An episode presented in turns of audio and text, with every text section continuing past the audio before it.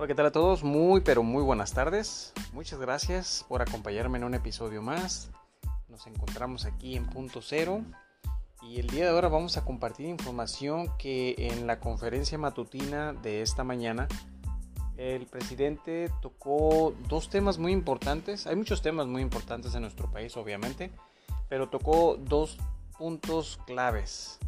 Eh, claves en cuanto a cómo fortalecer la Comisión Federal de Electricidad, cómo fortalecer la economía en nuestro país, cómo hacer una balanza equitativa entre las empresas 100% mexicanas para que se fortalezcan y las empresas extranjeras que claro, y por obvias razones pues traen flujo económico, traen empleo a nuestro país. Sin embargo, la prioridad en nuestro país es nuestra propia gente y todo lo que conlleva los recursos naturales con los que contamos y que son muchos y que tenemos que cuidarlos. Y durante mucho tiempo en ese periodo neoliberal que conocemos estaban queriendo privatizar todos estos recursos y pues bueno eso venía obviamente con una afectación para la mayoría de la población. Sin embargo como les digo tocó unos puntos claves y el segundo punto importante que en lo personal me, da, me dio gusto escuchar sin embargo, hay que esperar resultados, obviamente, pero que ya dieron un paso.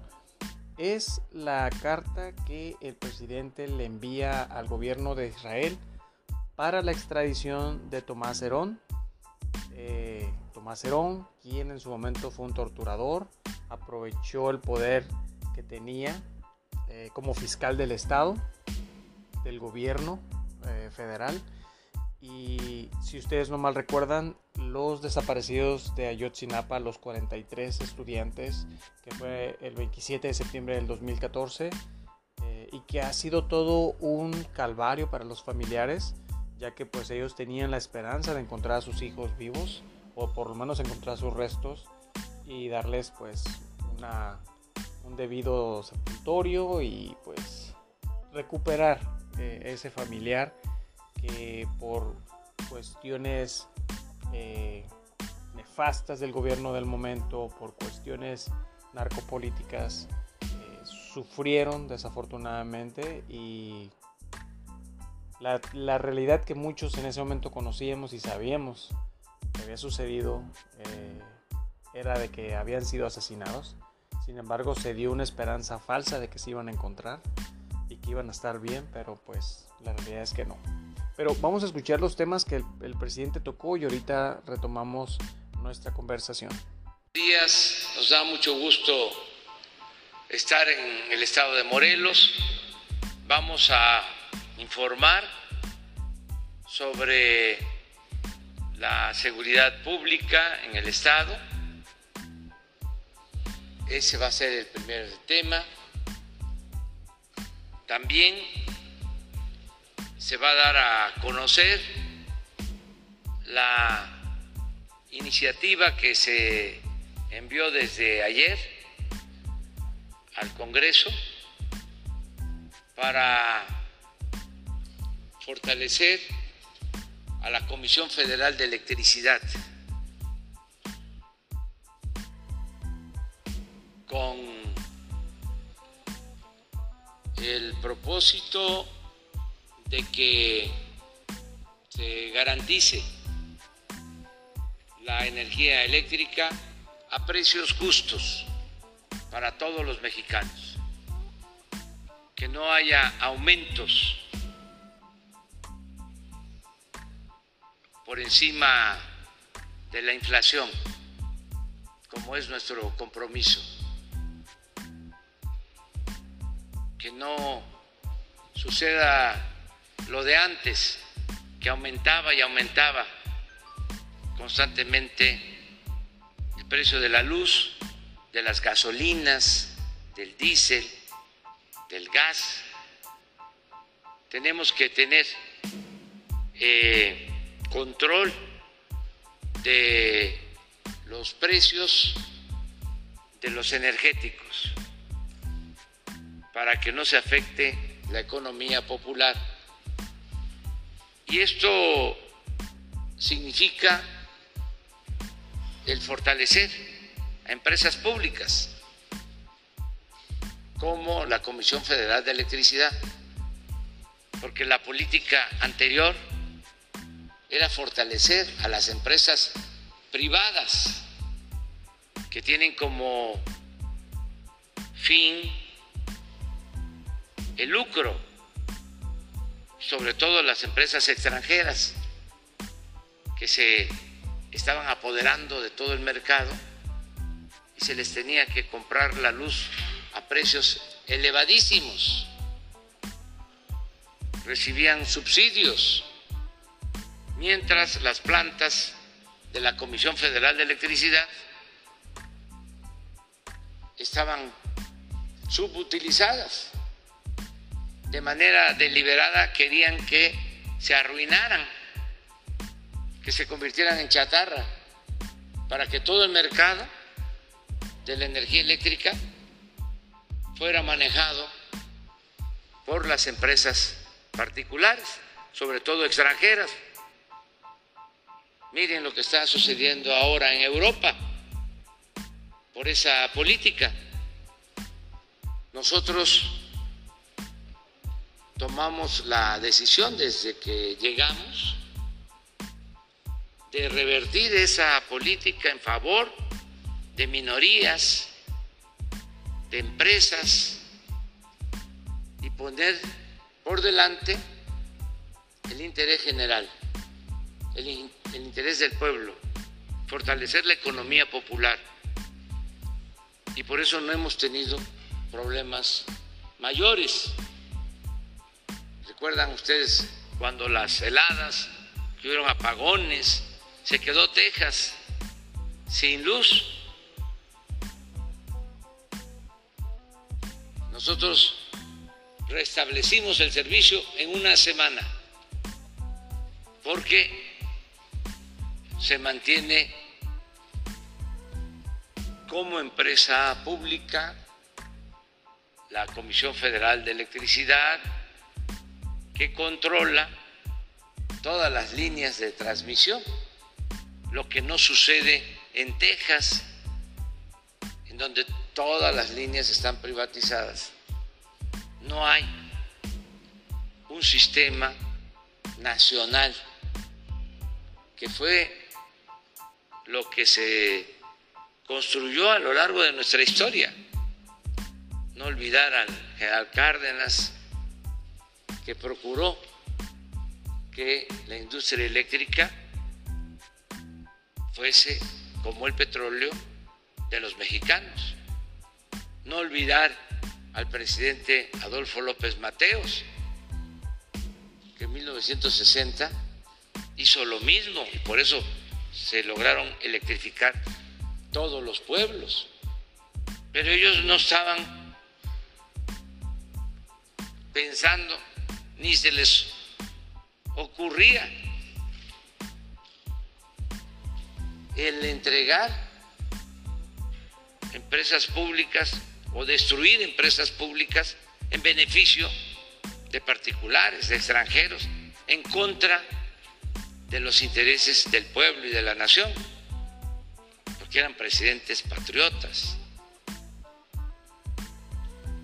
Con el neoliberalismo, pues se inició con una política de pillaje de saqueo. Y venían los extranjeros y pensaban que México era tierra de conquista y nos saqueaban como en la época colonial. Todo eso ya se terminó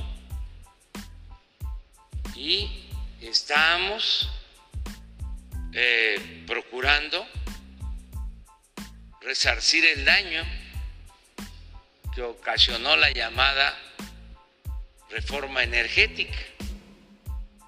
No significa nacionalizar ni estatizar, significa darle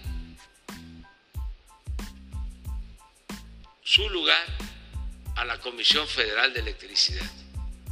porque se decide en esta iniciativa que la Comisión Federal de Electricidad va a tener el 54% del mercado y el 46% se va a conservar para las empresas particulares.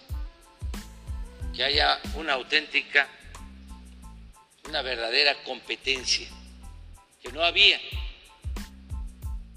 porque apostaban a marginar, a destruir a la Comisión Federal de Electricidad. En esa misma iniciativa se establece de que para la explotación de litio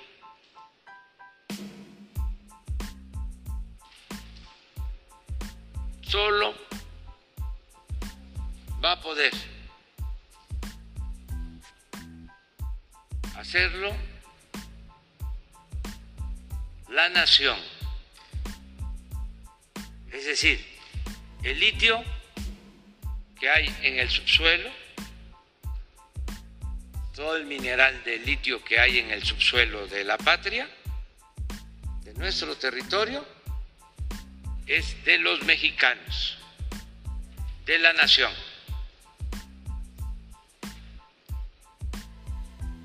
Estos dos temas van en la iniciativa que se envió ayer a la Cámara de Diputados para que se lleve a cabo una reforma constitucional. Este tema lo va a explicar el secretario de Gobernación, Adán Augusto López Hernández. Y por último, para este, terminar con el programa de hoy, eh, el subsecretario de Gobernación, Alejandro Encinas, va a dar a conocer, porque fue el compromiso que hicimos con madres, con padres de los jóvenes de Ayotzinapa, va a dar a conocer una carta que envié al primer ministro de Israel.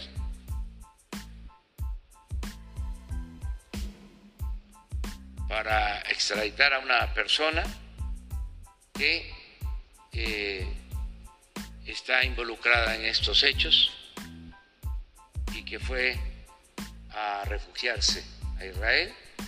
Y queremos la cooperación, el apoyo del gobierno de Israel, porque se trata de una persona que llevó a cabo actos de tortura, de graves violaciones de derechos humanos. Y estamos seguros que va a actuar de manera consecuente el gobierno de Israel.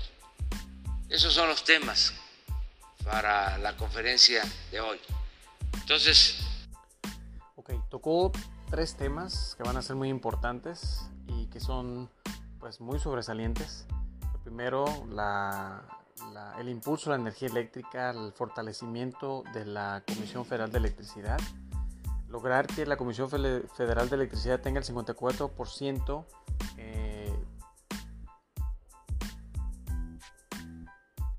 el consumo y uso de nuestro país, eh, a, toda la población, y el 46% va a ser a empresas particulares, fortaleciendo de esa manera la Comisión Federal de Electricidad, dando la oportunidad de que sea una competencia más justa, este, que sea más equitativa. Y esto, ¿por qué? Porque en el pasado los, los expresidentes y funcionarios, exfuncionarios, eh, pues se dieron a la tarea de dar, hacer un saqueo con estas empresas que son 100% mexicanas, que tienen nuestros recursos y que pues estaban queriendo privatizar. Ya bien lo mencionó en su momento Europa, intentó privatizar eh, que es la energía eléctrica, pero pues bueno, los precios se van por los cielos y en vez de, de traer un beneficio para el país y para toda la población, pues beneficia únicamente a unos cuantos, afecta a la mayoría de la población ya que los precios se incrementan y pues eso no es, no es obviamente algo que beneficie eh, a todos. Entonces, ese es un punto clave y si lo fortalecen y mejoran la calidad del servicio y los recursos que utiliza la CFE, pues bueno, eso va a ser un gran avance. El otro tema es el litio que se encuentra en nuestro país eh, las reservas que se han detectado ya en Campeche. Hay otro estado más, eh, Sonora, no recuerdo en este momento. Sin embargo, tenemos dos, o tres eh, yacimientos de litio muy vastos. Entonces el litio es de los mexicanos, es de nosotros. No tiene por qué venir otras empresas a quererse apoderar del litio. Nosotros debemos de ser los productores de toda la tecnología que se puede aprovechar con, con este recurso natural que tenemos en nuestra tierra. Entonces, bien, si quieren impulsar esto porque es muy importante.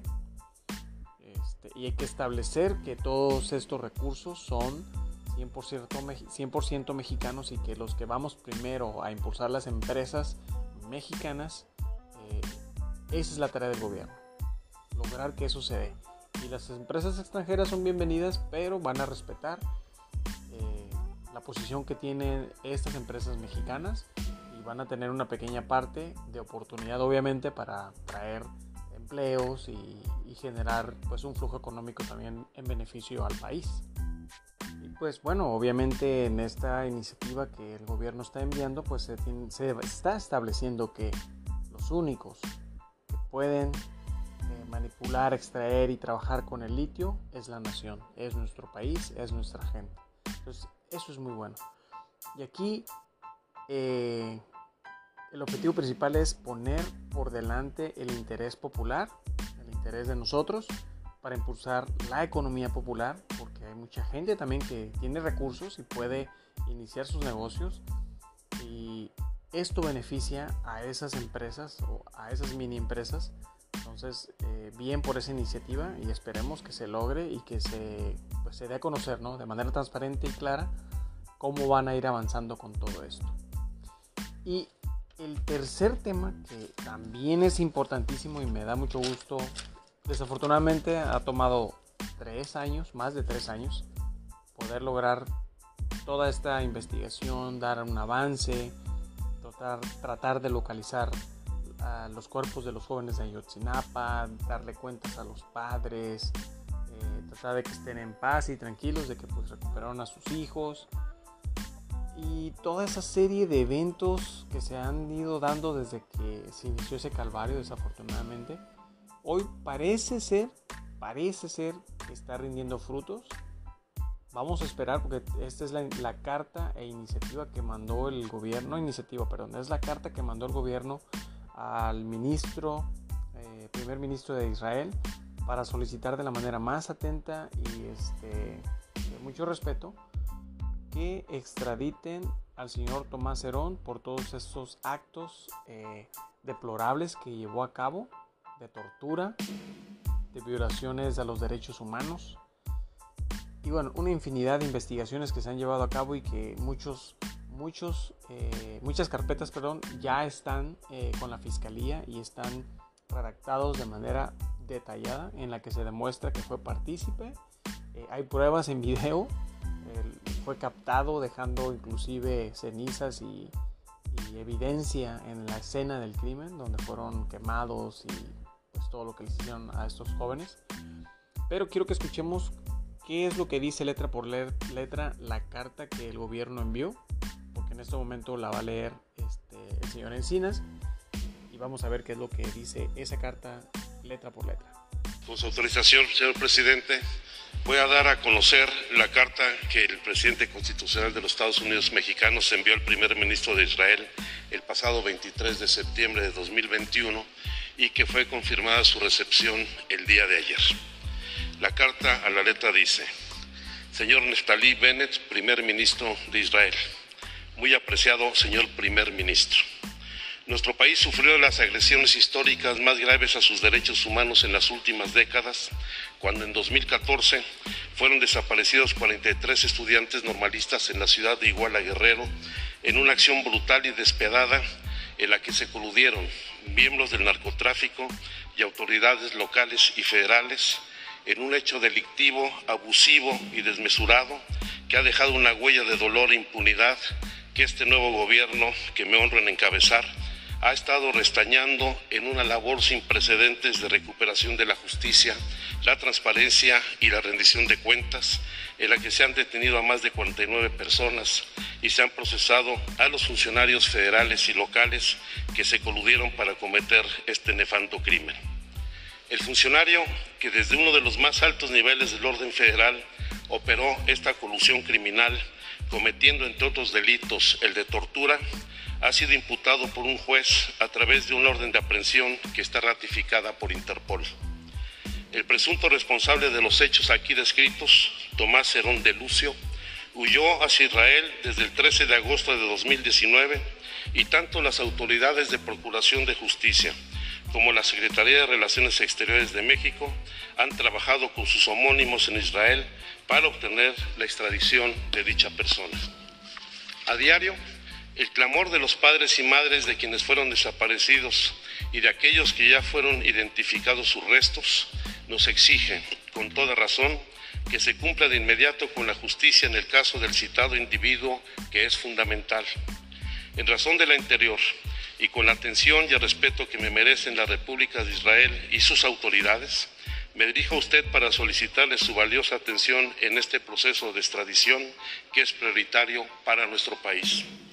La lucha que ha liderado Israel en la reivindicación de los derechos humanos frente a la tortura y a las violaciones que su pueblo ha sufrido ha sido ejemplar y por ello sabemos de su sensibilidad y solidaridad para un caso como el que nos ocupa, el cual tanto ha lastimado a nuestra comunidad y que es esencial resolver para devolverle la transparencia y la justicia a la vida pública de nuestro país, obteniendo también el reconocimiento y la reparación del daño para las víctimas directas y para centenas de familias mexicanas que exigen justicia. Al agradecerle de antemano su apoyo y comprensión, le envío el testimonio de mi afecto y respeto. Andrés Manuel López Obrador, presidente constitucional de los Estados mexicanos. Eso es lo que dice la carta que el gobierno mexicano envió al primer ministro en Israel.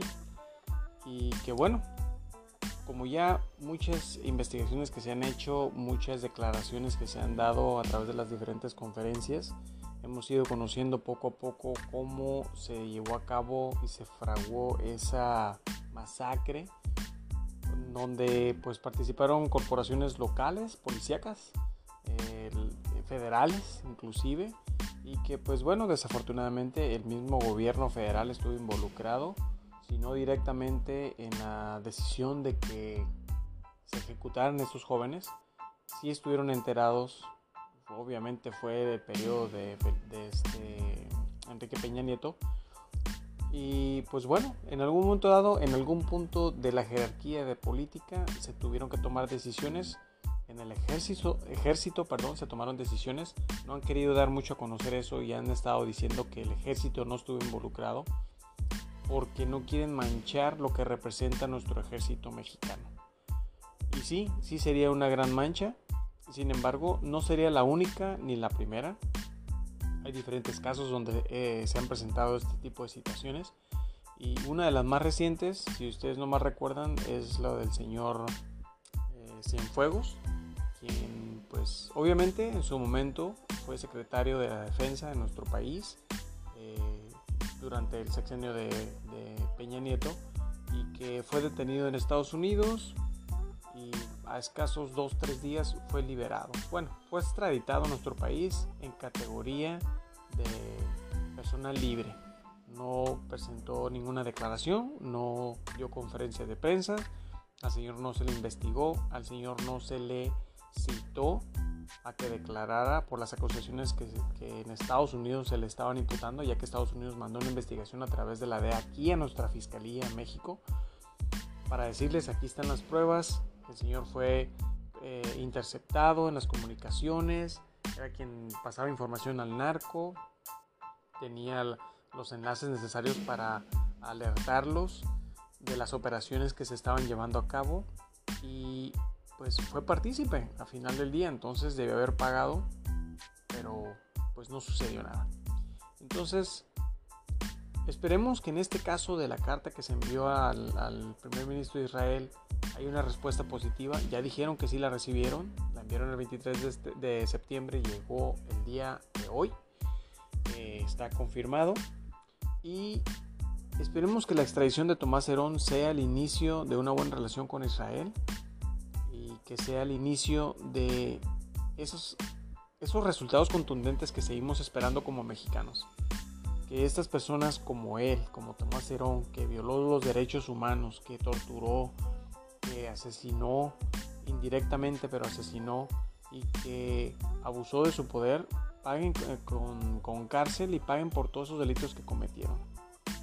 La orden de aprehensión de nuestro gobierno está eh, adherida junto con la orden de presión con la Interpol para poder detectar en dónde está, que era una de las búsquedas que se estaba haciendo, se detectó que está en Israel.